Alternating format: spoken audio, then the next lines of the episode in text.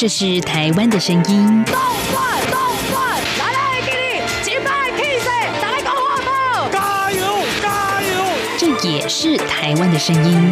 还有多少声音没有被听见？发恶梦的是梦到自己的朋友、自己一些队友是第二代。未来你打算在台湾定居吗？呃，可以的话当然定居嘛。这边怎么说也是一个民族自由的地方。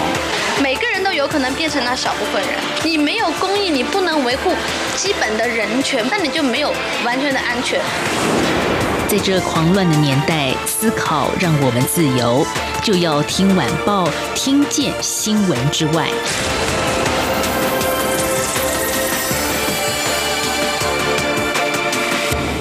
欢迎收听就要听晚报，我是宛如。今天是八月六号，星期四。我们在星期四的节目里头呢，会跟未来城市在天下频道连线啊，来谈谈他们最近哪些有意思的专题。那首先也提醒大家呢，我们就要听晚报正在举办一个赠奖活动，欢迎大家踊跃的来信，或者是上我们的社群平台上留言啊，告诉宛如说您是从哪里收听我们的节目，透过什么样的方式，您喜欢听这一。节目的原因是什么？听到哪一点最有感？其实呢，一百个字以内，动动手呢，就可以来参与我们的活动了。宛如呢也特别准备了一些好奖品要送给我们的忠实听众哦，所以赶快来信，可以寄到 w a n at r t i a 点 o r g 点 t w，或者您现在可以上网搜寻脸书以及微博的平台，上面打着“宛如粉丝团”，您就可以看到我了。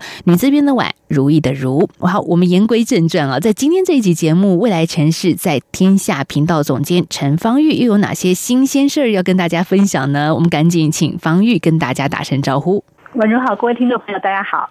好，跟方玉录音之前啊，我看了他们的官网，看到一个很有意思的标题。我想很多台湾的朋友应该会觉得，哎呀，心有戚戚焉。可是这件事情怎么到现在才被人家写出来呢？好，标题叫做《台湾男性近三十五岁才当爸爸》。六十岁以上的老爹越来越多，但可能不是第一次啦，可能会是二婚啊，就对啊，可能是再再次婚姻的小孩，我觉得比较有可能这样子。哇，是因为看到这个数字，真的是有点为这些老爸捏把冷汗啊！这个过去我们可能是爷爷带着孙子啊，这是很和乐的画面。可是呢，慢慢的大家要小心一点哦，你不要说，哎，请问是爷爷带孩子出来玩吗？哦，这时候有时候就会。尴尬了，这是我儿子啊。我们先请方玉聊聊，怎么会你会注意到这一个数据呢？这是从内政部的统计啊。对，这是内政部的统计。其实大家都知道，内政部有非常多我们关于各式各样的人口统计数字嘛。那呃，对未来城市来说，解读政府的开放数据，并且从里面找出一些有意思的报道，也是我们的任务之一。那所以这次父亲节，我们就在想说，啊，到底要写什么报道呢？那所以我们就去政府的资料库里面找数据，然后找一找，就找到这个还蛮有趣的数据，就是过去我们都会说，台湾人结婚年龄越来越晚。台湾女性生小孩的年龄越来越晚，对，那但是好像比较没有人去关注爸爸的角色，这样，所以在这一篇这篇整理中中间，我们我们就去试图的分析了父亲的父亲的年龄的变化。那但是比较可惜的是说，因为他是从新生儿的年龄呃新生儿的出生时间去去记录爸爸的年龄，所以这不见得是每一个人第一次当爸爸的时间，可能是不知道第三第四个小孩了。我们我们这样子讲可能有点。模糊，你想想郭台铭就知道了。啊，对！对啦，这就是 郭台铭是指标性的男性啊，对对对对对，而且一生还可以生三个 啊，是啊，是是是是。郭台铭在前面当这个队长哦，让很多男性呢感觉说，嗯，我虽然五十六十，但是呢，我还是一样勇猛。对，但是我家的资产跟郭台铭可能有点差距啊。对，好，刚打断你了，所以呢，这这样子的数据你还看到了些什么？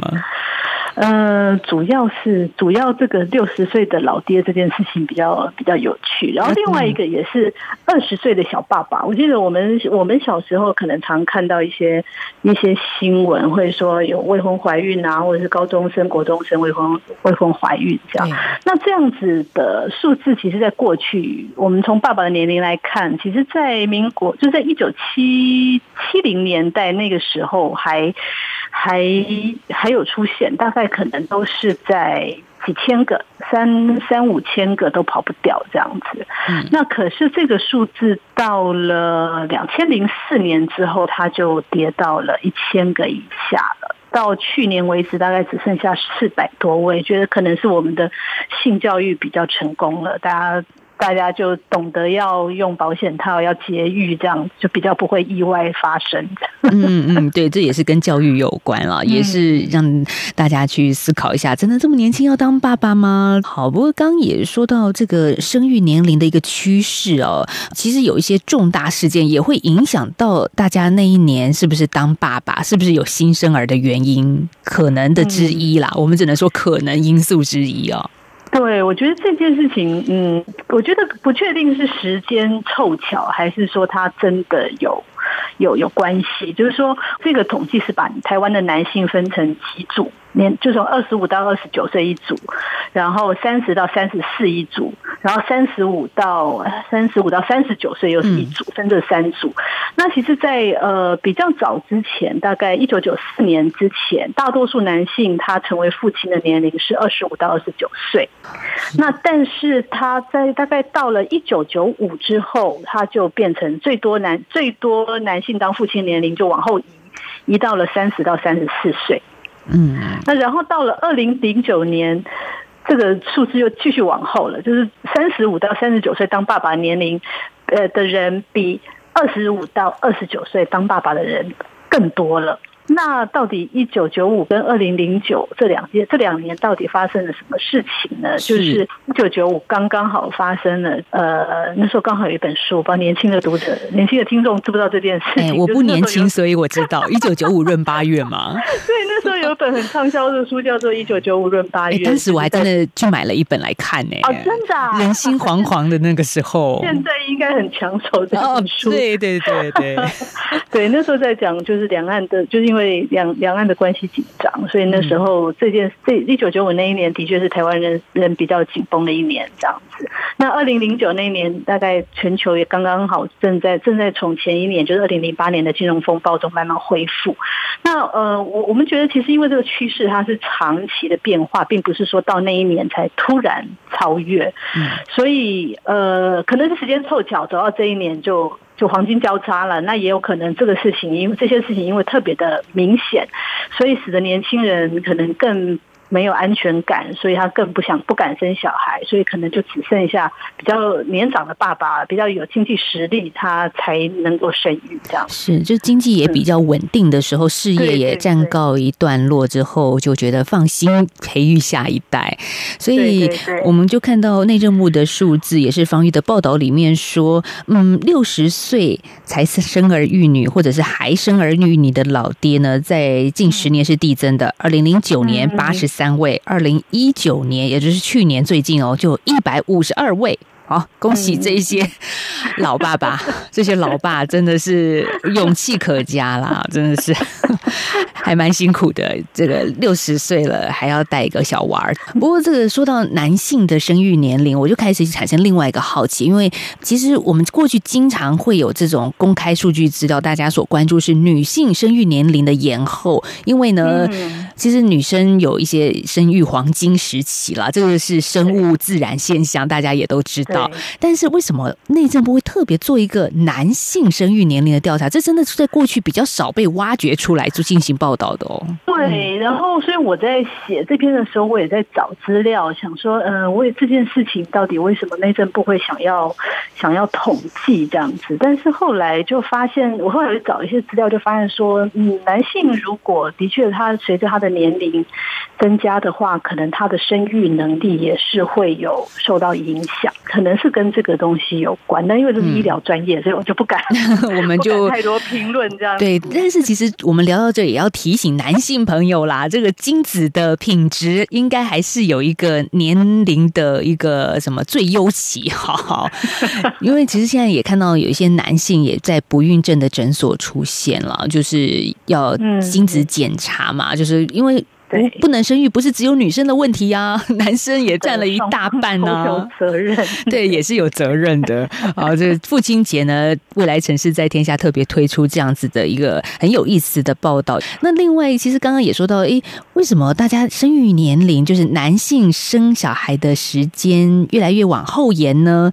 一九九五年是其中一个可观察的指标啦。那当年就是两岸关系紧张嘛，那其实也跟李登辉。前总统也有蛮大的关系，在一九九五年的事件。但我们必须说，七月三十号，李登辉前总统病逝，享耆寿九十八岁。嗯、所以，未来城市在天下也很快的，赶紧就推出了相关的报道出来哦。这个角度，我相信跟一般的媒体所谈到的李登辉是不一样的。对，其实大家比较不不熟悉的是，其实，在很久很久以前，大概也就是在西元一九七八年到一九八一年之间，其实李登辉他担任过台北市的市长。嗯，而那个时候，其实北市的市长还是由行政院指派，而不是像现在的直选。哦、台北市第一任直民选直民就是直选的首长是那个陈陈水扁这样子。嗯，那那李登辉在担任市长，他到底当的怎么样呢？其实我们又去找了资料，就发现其实资料真的太少了，其实找不太找不太到这样。那能够找到的资料就是那个蒋经国，蒋经国前总统蒋经国，他曾经在他。的一本，就是这是别人写他的一本书，叫《蒋经国日记揭秘》，里面提到说，蒋经国当时其实是对这位理事长很赞誉有加。他在日记里面就写说，他说他约了台北市的理事长去查询市政，而且去做了一些指示。那他这些指示的方向呢，包括医疗、交通、自来水、公共交通这样子。嗯那他对李李登辉的评语是。李市长工作有热情，又有新的科学观念，是可以培植的一位人才，这样子。Oh. 那而且李登辉他其实在，在在担任总统期间，也是因为一些政治制度的改革。北高市长的直选也是在他的那个任内完成的，这样子，就是他跟这是他跟城市的关系，这样是。不过刚刚听到你刚说蒋经国怎么评价李登辉，在这本书里面有书写到啊，其实也就是说了，每个人不要以为自己做的事情是很小很基层的，其实大长官看到了你是有积极有热情的，是可培植的，你有一天就可以登上大位了。嗯嗯，那在登上大。大位之后，我们也看到很多的媒体都说了，他对台湾的民主啊很大的贡献。但是这是比较大的一个标题。不过真正感受到这样子的贡献的，其实现在有很多是地方县市的首长哦。在当年李登辉执政当总统的年代，他们这些地方首长可是街头小霸王哎。对，因为这件事就是李登辉总统过世之后，我们其实就去看了一些县市长的脸书，看他们怎么样去回忆回忆李登辉这样。那呃，其实因为不，其实大概有十位县市长，台湾二十二位县市首长，大概有十位左右在节制。截至他过世的二十四小时内，大概有十位有发文这样子。那而且是不分蓝绿。那大部分其实比较有趣的是说，因为蛮多当年野百合世代，就是台湾在争取那个明代直选的那个、嗯、那个重大抗议事件，一九九零年的时候。对，那个时候其实的那个时候的在中正，然后现在不叫中正线，现在自由广场上面的那些学生们。抗议的学生们现在有很多都已经是县市首长了，比如说像郑文灿，新竹呃桃园的郑文灿，新竹的林志坚，然后还有呃嘉义的翁章良。还有陈其迈，这几位都是，所以他们这几位在他的脸书发文谈李登辉的时候，其实不约而同都有提到说，其实他们当当当时在港广广场上抗议，我猜其实也是心里有一点担忧，说担心说执政党会不会就是执政当局会不会用武力去镇压，就跟六四一样这样。那但意外的是，李登辉是把这群学生，他们他请的代表邀请他们进到总统府去去讨去谈谈话这样子。那所以这件事情后来就也算是直接。接又间接促成了台湾后来的的投票。就是明代制度的改革这样子，所以他们为了这件事情都很共同在怀念李登辉。嗯，所以这是这一些现在的县市首长对于当时的总统的一个怀念的角度，他可能跟一般民众或者是政治人物的解读解析是不太一样的视角啊。未来城市在天下频道呢，大家有更详细的内容，当然大家也可以上网去看一看。这个阶段我们先聊到这儿，下个阶段来谈。其实现在进入了八月份哦，除了我们刚刚所说的父亲节之外，呃，大家看看日子，农历的七月份即将要来到，七月七号是国历的八月二十五号，也就是七夕情人节。未来城市在天下这边有很多应景的文章，我们等会儿也在下个阶段跟听众朋友一起来聊这些有意思的内容。大家好，我是卫生福利部司长蔡淑凤。口罩使用，您做对了吗？戴口罩前要先洗手，检查口罩外层向外，压条向上。戴上后轻按鼻梁，盖住口鼻，预防飞沫接触。脱口罩前先洗手再脱，将口罩外层往内折成四分之一，再丢进有盖热色桶。丢后再洗手。暂存口罩时，将口罩外层往内折成四分之一。有政府，请安心。资讯由机关署提供。有的时候，我们以学历断定高下；有的时候，我们用肤色区分他人；有的时候，命运不是自己主宰。每周一到周五晚间六点半到七点，就要听晚报与您聊新闻、谈生活、听故事，打破同温层，听见另一种声音。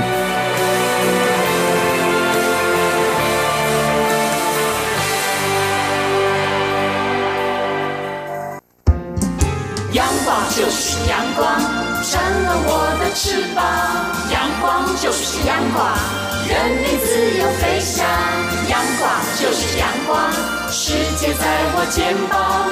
阳光是你，是我生命的翅膀。好，继续回到就要听晚报，我是宛如。在我们的今天节目里，请到的是未来城市在天下的频道总监陈方玉。好，方玉在这个我看是八月初这几天，哎，推出了一个文章，谈到了跟情人节很有关系的一篇。然后是怎样呢？教大家怎么样在情人节找到另一半嘛？好，AI 恋爱教练，好，这个恋爱教练是干嘛的啊？呃，这其实因为。前一阵子，大家不是脸书上有一个很大家疯狂在玩一个梗，叫做“象棋的爱情”。嗯嗯，感觉假文青 很假。我觉得可能是因为大家共同的感觉感感受是爱情非常的虚无缥缈这样子，那靠人力很难捉摸，所以我们就只好借重科学，也就是 AI 这样。那因为呃，其实现在现代人很多过去人交友可能就是相亲啊、朋友介绍啊。参参加活动啊，那可是现在网络已经变成了网络就是交友的一个很重要的媒介，所以其实国外有一些报道就认为说，在二零四零年之前，大概有七成以上的人，他们的另一半应该都是透过网络找到的。那但是网络它并不是一个那么适合去认识人的一个工具，我是说用打字聊天啊，或者什么这样子。那所以其实 AI 呃有一家那个链，就是这一家就是也是交友软体公司，叫做 AIMM 这家公司。那他们呢，他们怎么样做呢？就是说，他先不让你跟你的潜在对象聊天，他先让你跟 AI 聊天。嗯。就是你跟 AI 大概聊一个礼拜，每一天 AI 都会问你一些简单的问题啊，你喜欢猫吗？你最喜欢去哪里玩呢？你偏好住哪一样的房子呢？就是他透过不断的每天的问问问你的这些问题，让他这个让他的这个演算法去算，就是说你大概可能偏重哪些价值？你喜欢家庭啊，还是喜欢工作啊，还是喜欢？呃，金钱啊，然后先帮你做一些简单分析之后，再让你去配对适合的约会对象，而且告诉你原因。但是他也不让你们两个打字聊天哦，是用电话听到对方的回答和声音，因为他们觉得打字聊天这并不能够如实的呈现一个人的样子，所以他让你。听对方的声音这样子。那他也会提供一些约会的建议，就很像一个教练。那我们自己，我们自己的编辑们还没有去试过，其实应该去试一试，再告诉读者结果如何这样。对，我本来以为方宇你要告诉大家你试的结果有没有配对到，有没有约会成功。好，我接下来我接下来来试，我来以身试法一下，希望它不要太贵这样。而且科技的确能够帮忙一些一些过去就是网络交友，弥补一些人类不适合在网络上面交友的一些缺陷啊。嗯嗯，的确，这个疫情之下，你看从今年过年二月到现在，继续苦闷下去耶。防疫新生活，我们来宣导一下，这个又有新的规定了，从八月五号。昨天开始，民众出入八大场所都要佩戴口罩，这是台湾的民众一定要遵守的。像医疗照顾机构啊、夜市、庙宇、传统市场都在其中。那虽然其实台湾已经好一阵子没有本土个案了，但是境外移入的个案数好像有增加的趋势，所以嗯，现在越来越严阵以待了。好，这是八月五号的一个新的措施，来提醒一下了。那至于八月份啊，嗯，我们刚刚说到。刚第一个八八节、父亲节，然后再来是七夕情人节，最后呢也不是一个节日啦，要跟大家分享的不是一个节日，但是这是一个季节性的现象。台湾七八月有台风，好，以前我们有一些这个海外的朋友都会问婉如说，哎，到底几月适合来台湾玩呢？然后有些人就可能说，哎，那暑假来好吗？嗯，我是说可以啦，只是你会要有一点点心理准备，就是你可能会亲身感受到什么叫做台风，因为大陆有些内陆城市是没有台风的。那台风怎么命名呢？好，未来城市在天下这边有一篇文章，也跟大家来分享这一些命名的小知识哦。嗯，这个礼拜有两个台风来嘛，只是因为幸好它没有撞到台湾里面来，所以大家可能对对他们的名字比较没有印象。其实这两个台风，其中一个叫哈格比，另外一个叫辛乐克。那哈格比大家可能比较没有印象，它是它之前应该没有。就是经过台湾，那它其实是一个菲律宾的名字，就是鞭打的意思，这样子。那新乐克大家可能比较有印象，其实它在二零零八年的时候，其实在台湾其实造成了非常严重的伤害，包括呃台中地区的人可能比较有印象，就是后丰断桥事件。哦，就是整个后丰断桥断掉了，那有人掉进了大甲溪，那南投也发生了很严重的土石流，整个庐山温泉区重创，那还有一个隧道是整个坍塌，有有大概有七七个人死亡这样子，所以其实新乐克会对台湾曾经造成了非常严重的伤害。那呃，其实，在台风的命名哦，其实有一个有一个组织，就是一个国际的呃台风警报组织，其实他们会。呃，一起去为这些台风的命名，就是每个国家会会取一些名字。但但是这名字其实就这过去五十年来，其实历经了非常多变革，包括过去是只用女生的名字，后来因为女权的关系又改成男女相间，后来由于比较尊重，可能在跟。跟就是环就是太平洋地区比较容易受台台风影响的国家，所以又由他们来取名字。所以最后我们现在看到的名字大概有一百四十个字，那它是来自不同的国家的地区。那它有人名、有动物，还有有有的用星座，有的用地名，有的用神话人物，有的用珠宝，什么样的都有这样。那只是台湾不在这个组织里面，所以我们就没有没有那个命名权。那只是我们在看这些取名字，发现每个国国家它取名。字的风格还蛮蛮有趣的，这样子说，比如说日本全部都是用星座，嗯，那就比如说有小犬台风、天兔台风、北冕台风、小熊台风、蝎虎台风，它就是都是用星座，小熊星座、天兔星座、小小犬星座这样。但是小熊台风起来就很可爱，然后就很不像，感觉没有杀伤力的感觉。对，就没有杀伤力。那但是有的地方，比如说像菲律宾，它取的几个名字就比较，我觉得比较有台风的感觉。比如说哈，我们刚刚讲过哈格比鞭打的意思，还有一个卢比台风是残暴的意思，还有一个叫塔拉斯，它是锐利的意思，所以就比较有对，比较有台风的威力。然后泰国也有一个命名的台风叫米克拉，它是雷神的意思。哇，这个一听起来就觉得是个可怕的 飓风的感觉。的确，这每个国家的这个取名的方式模式都不太一样啊，有些是走可爱风，有些走呃星座风，然后动物风、植物风都有。哎，看到未来城市在天下有一个列表，把所有台风的命名。有哪些？然后英文名字是什么？翻成中文是什么？它的寓意是什么？都写在上面了。对对对对，大家可能还记得，在二零零八年那时候有一个很严重的台风莫拉克。哦，是。那像这种很就是曾经造成严重的影响的台风，因为可能如果再继续用它来命名的话，可能会就是提起一些伤心的回忆，所以这样的台风它可能就会被除名。像莫拉克就已经被除名了。哦，还是会被除名的。嗯嗯嗯，对，好，不过真的再次强调，因为台湾没有加入世界气象组织，所以没有参与台风命名的权利。好，这个你们有特别挂号起来。WMO 是世界气象组织，其实中国它有加入，所以中国有一些取了一些我们比较熟悉的名字，比如说像悟空。哦，神话故事风，嗯、对对对，哦，还有木兰呢，我看到对啊，杜鹃是因为花，它不是因为人。有玉兔台风，我记得有过，所以也是中国取的名字，嗯、玉兔。对，好，节目快要接近尾声了，我想最后再请方玉来谈一谈，说，哎，现在你们正在企划的大型专题是什么？哎，这是广播版独享哦，我们读后听众朋友让大家先听为快，还有哪些值得关注的专题焦点？因为感觉疫情又要起来了，所以我们其实有做了一轮智慧医疗相关的报道。这样，我们之前谈过 AI，哦，对，其实就是 AI 在一个医院里面的各种应用，这样子，哦，包括说，呃，它可能用在，呃，它可能用在急诊室，就是你进去的时候不用帮你量体温，它直接让你进去，然后可以直接就是抓出你的。呃，可能用一些人脸辨识啊，或者是一些什么方法，就是去去记录你这样。那也有可能会是说。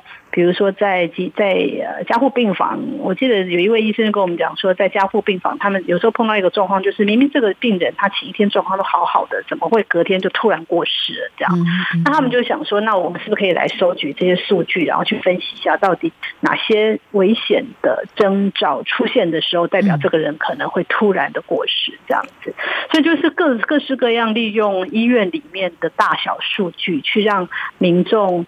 呃，就是去让就医的民众更方便。比如说，我去挂号之后，我不用等那么久啊，可以等等到快到了的时候我再去。那或者是说他。医生在做诊断的时候，也可以更精准。比如说，是不是 AI 可以先先做一些初步的判断，然后医生再继续去去深入追究就好了。这样子是还蛮有意思的。对对对，台湾在这部分还算蛮先进，所以在接下来大家可以期待。好，我们在今天连线的是未来城市在天下频道的总监陈方玉，谢谢方玉今天跟我们的连线，谢谢。好，谢谢。之后还有一点时间，我们来跟大家报道一下今天在台湾非常受到关注的一个新闻，这跟两岸的教育有关啊。像我们知道，因为这一次受到疫情的影响，大陆的学生除了是应届毕业生之外呢，现在是还不能来到台湾的。那昨天呢，教育部这边好像出现了一点转环，但是随即就停止了，踩刹车了，这怎么回事呢？今天呢，陆委会主委陈明通有做一个回应，这主要的原因呢，就是陆方设立了政治障碍，像是陆生申请来台的证件大通证的签注受到刁难，以及要求台湾学校方面的证件不得出现“国立”两个字。好，这很奇怪了，因为毕竟台湾有国立大学，还有私立大学嘛，这个学校的全称就是，譬如说台大就叫国立台湾大学，那不能出现“国立”的话呢，看来这也是一个政治性的问题啊，所以陆委会方面是说，哎，到底是何方阻挠陆生来台，已经是相当清楚了。那至于受到影响的陆生后续的学习权益怎么办呢？陆委会提到，对于暂时未能入境的陆生，仍然将会同主管机关，也就是教育部，请各个学校持续办理安心就学方案，给予协助。嗯，这个后续的进展，当然我们央广的新闻频道会持续的带给大家。当然，现在是暑假的时候，九月中的时候，台湾的大专院校也要正式的开学，所以这些在台湾求学的大陆学生，到底能不能如期来来到台湾呢？那我们看到央广新闻今天的报道是说，陆委会主委陈明通强调，陆生入境只是暂缓，不表示不让他们回来。所以这后续的发展如何呢？我相信央广的新闻频道也会持续为大家所关心。好，今天节目进行到这了，我是宛如。如果对节目有任何意见，欢迎大家写信给我，我的电子信箱是 w a n at r t i 点 o r g 点 t w。我们明天再聊喽，拜拜。